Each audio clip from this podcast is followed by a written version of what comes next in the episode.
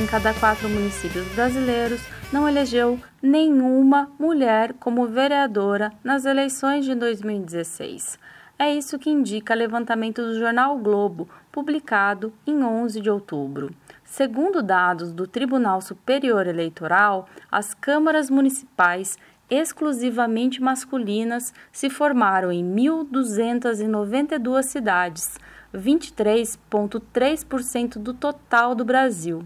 Em 65 municípios não foram eleitas mulheres como vereadoras nos últimos 20 anos. Nosso cenário atual é.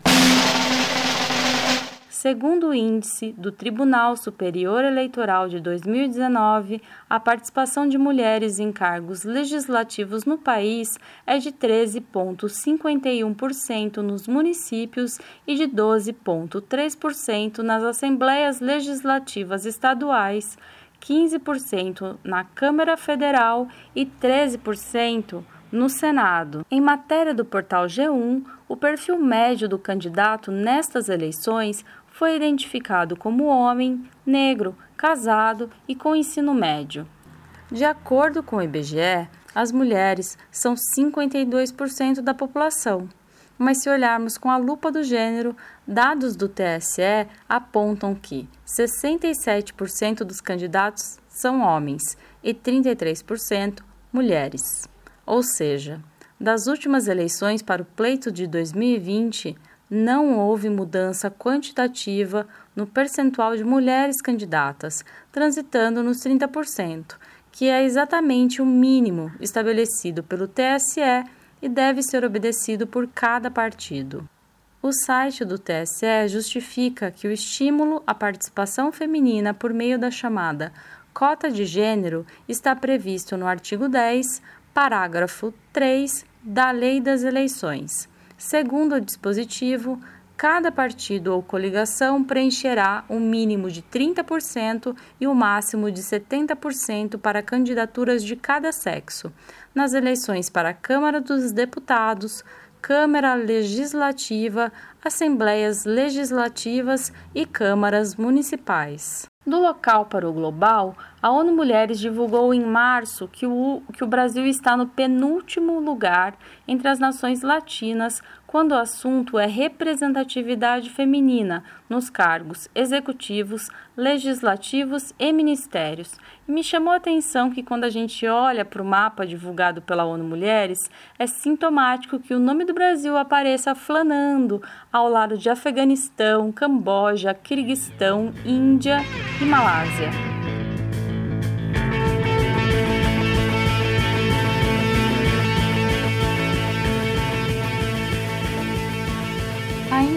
Viés, um estudo da Rede de Ação Política pela Sustentabilidade destaca que, tomando como base o Índice de Democracia de 2018, publicado pela Economist Intelligence Unit em 2019, pode-se apontar uma recente recessão democrática, especialmente nos países ocidentais. Esse índice é formado por quatro indicadores que tratam de processo eleitoral e pluralismo, de participação política, de cultura política e de funcionamento do governo. Em um período temporal de 10 anos, de 2008 a 2018, o índice de democracia médio declinou na América do Norte, Europa Ocidental e no leste europeu, e aqui na região da América Latina e Caribe, o decréscimo foi de 6,43 para 6,24. Só que esse índice também cresceu em países da África e da Ásia. O relatório diz que atualmente o sistema representativo tornou-se, na visão de muitos autores, uma nova forma de oligarquia, com pessoas comuns excluídas da vida pública. Nesse sentido, apesar dos repetidos esforços para democratizar o sistema representativo, é possível afirmar que o resultado tem sido a substituição da democracia ao invés do seu reforço. E com todos esses dados na cabeça, junta-se a minha cientista política Beatriz Rodrigues Sanches para ajudar a gente a entender a subrepresentação das mulheres na política, tendo como recorte as eleições municipais, com o primeiro turno no dia 15 de novembro e o segundo para o dia 29. Bem-vinda, Beatriz! Olá, Meu nome é Beatriz Rodrigues Sanches, eu sou doutoranda em Ciência Política pela FEFELESH USP e desde a iniciação científica eu venho pesquisando o tema das mulheres na política. No mestrado, eu estudei a bancada feminina do Congresso Nacional e como a bancada feminina se articulava para aprovar projetos de lei sobre igualdade de gênero. E agora no doutorado eu estou estudando a relação entre os movimentos feministas e o Congresso Nacional, também para aprovação de projetos de lei sobre igualdade de gênero. Então a questão da subrepresentação política das mulheres sempre foi muito importante para mim, não só em termos de agenda de pesquisa, mas também em termos de militância política. Então eu acho que nessas eleições de 2020 a subrepresentação das mulheres continua muito alta, né? Então, a gente, pelos dados que já foram divulgados, por exemplo, a gente tem 13% apenas de candidatas a prefeita e 30% mais ou menos de candidatas a vereadora. Então, a gente percebe que se as mulheres são metade da população, esses números demonstram a situação gravíssima de subrepresentação. É, e existem diversos fatores que explicam essa subrepresentação das mulheres. Entre eles está o financiamento desigual de campanha, os homens recebem mais dinheiro do que as mulheres para fazer as suas campanhas por parte dos partidos políticos. O próprio sistema eleitoral que a gente adota no Brasil, que é o sistema eleitoral de lista aberta, ele prejudica a eleição de mulheres porque ele faz com que as pessoas tenham que concorrer individualmente dentro da lista do partido.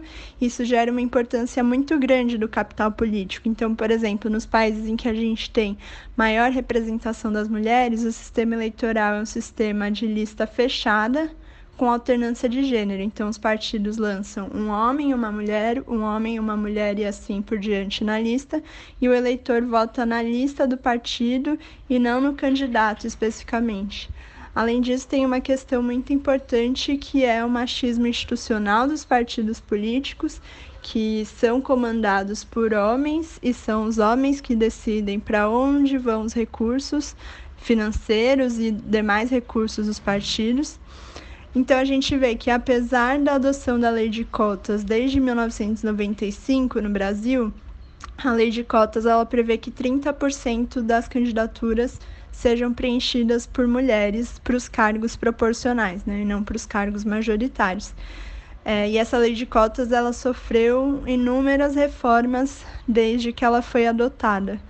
E ela foi efetiva, vamos dizer assim, para garantir os 30% de candidaturas, mas esse percentual de candidaturas não tem se convertido no mesmo percentual de mulheres eleitas, porque a lei de cotas ela acabou se tornando muito mais um teto para os partidos políticos colocarem mulheres dentro das listas do que um patamar mínimo para a representação das mulheres. Então, os partidos atingem os 30% e param por aí. Né? É, uma outra barreira muito importante para a gente entender a subrepresentação política das mulheres tem relação com a questão da divisão sexual e racial do trabalho. Então, as mulheres ainda hoje são as principais responsáveis pelas tarefas domésticas, pelas tarefas de cuidado com crianças e idosos, e isso faz com que elas tenham menos tempo para participar da política. E enquanto as mulheres brancas muitas vezes podem contar com a colaboração de mulheres negras que são contratadas para fazer esse serviço, para que elas possam se dedicar à política, as mulheres negras ainda têm essa barreira extra, né, de muitas vezes terem que trabalhar na casa de outras mulheres é, e não poderem se dedicar à vida política. E eu acho que a pandemia de coronavírus ela veio para piorar ainda essa situação. Então, se antes já era difícil é, ter tempo para se dedicar a uma campanha e a tudo que envolve você querer se candidatar, a situação da pandemia fez com que as mulheres ficassem ainda mais sobrecarregadas com esse tipo de trabalho. E aí é importante, como eu disse, ter um olhar interseccional para essa questão da participação política das mulheres. É, as mulheres não são um grupo uniforme, não existe algo como a mulher universal. Então, a gente precisa olhar como é, as dimensões de raça, de classe, de orientação sexual, identidade de gênero, idade, deficiência, todas essas dimensões que impactam de forma diferente a vivência das mulheres e, consequentemente, a participação política delas e as oportunidades existentes para inserção nos cargos da política institucional. É, apesar de todo esse cenário grave de subrepresentação política e que continua ameaçando a nossa democracia, eu acho que tem muitas iniciativas bacanas que estão sendo feitas nos últimos tempos. Acho que das eleições de 2018 para cá, elas aumentaram muito, que são iniciativas de plataformas de formação política para candidatas e plataformas também de divulgação das candidaturas femininas inúmeras dessas plataformas que têm utilizado as redes sociais como forma de defender a bandeira de mais mulheres na política. Então, eu acho que a multiplicação dessas plataformas mostra o quanto as pessoas têm se preocupado cada vez mais com esse problema, e eu sou otimista em achar que essas plataformas podem contribuir de fato para o um aumento da representação política das mulheres. É, então, acho que é isso.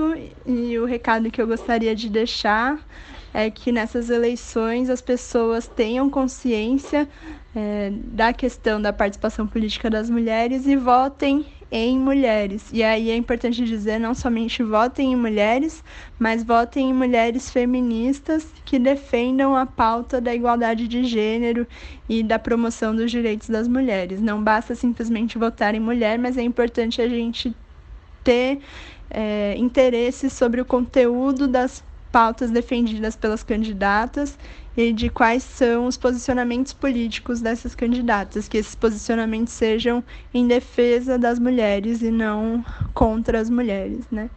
Então, acho que é isso. Obrigada e até a próxima. Oi, gente. Sou eu, Letícia Santinon, aqui de novo na agenda para falar de dicas de cinema. E aproveitando o tema do episódio da agenda, eu vou falar de um filme muito importante que foi recém-lançado. O nome do filme é Sementes Mulheres Pretas no Poder, com direção de Eta Oliveira e Júlia Mariano. Nós, mulheres, não admitiremos mais que falem por nós. Talvez futura presidente da República, uma mulher, uma lésbica. Filme acompanhou a campanha de seis candidatas negras na cidade do Rio de Janeiro, mas vale lembrar que é a campanha de 2018 e são tanto para deputadas federais como deputadas estaduais. Então o filme acompanha esse esse percurso na cidade do Rio, mas ele vai ele vale tanto na esfera federal como na esfera estadual. As candidatas eram Talíria Peroni, Renata Souza, Mônica Francisco, Rose Cipriano, Jaqueline Gomes e Tainá de Paula. É, vale reforçar aqui também que a Mônica Francisco era uma pessoa que trabalhava diretamente com a Marielle Franco e ela consegue se candidatar.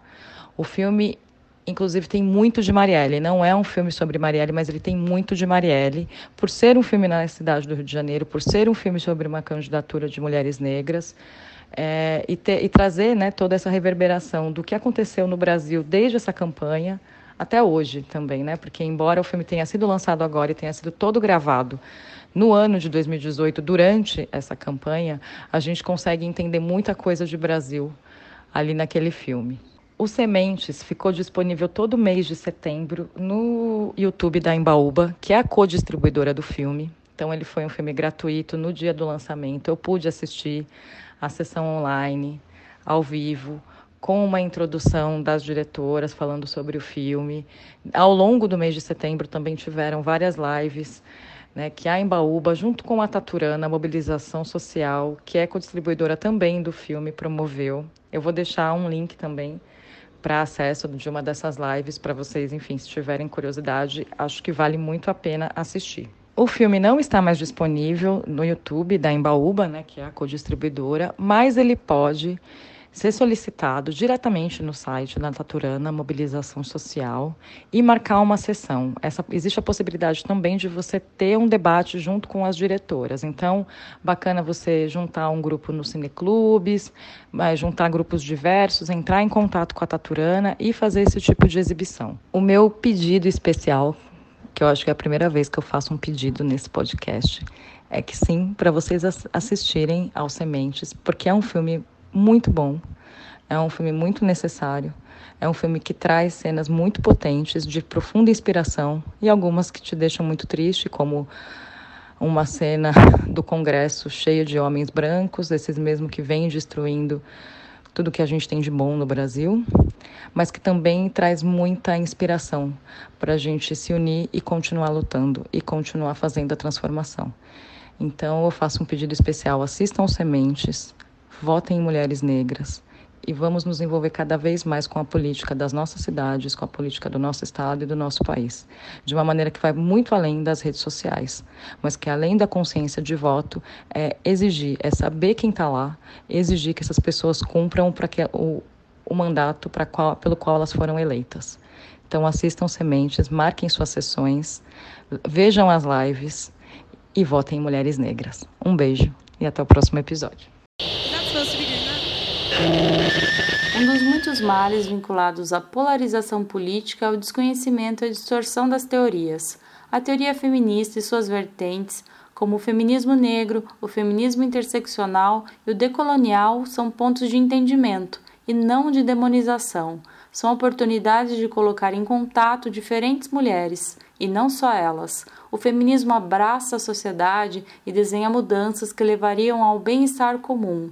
Pensando nisso, sugiro a leitura de Pensamento Feminista Hoje, Perspectivas Decoloniais, organizado por Heloísa Buarque de Holanda.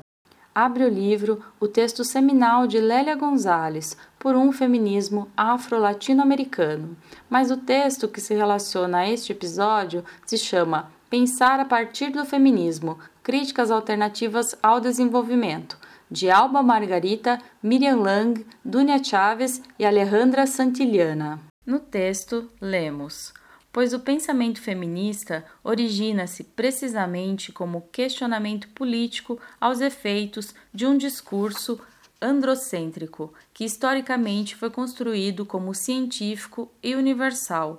Pensar o feminismo como um saber, como uma genealogia, como uma proposta para transformar a vida a partir de um olhar integral, permite-nos dialogar tanto com a academia e com os discursos políticos, quanto com as lutas individuais e coletivas das mulheres para transformar um sistema político, social e econômico desigual e injusto. Eu sou Márcia Escapatício, jornalista responsável por este podcast, do roteiro à edição. Um beijo e até já!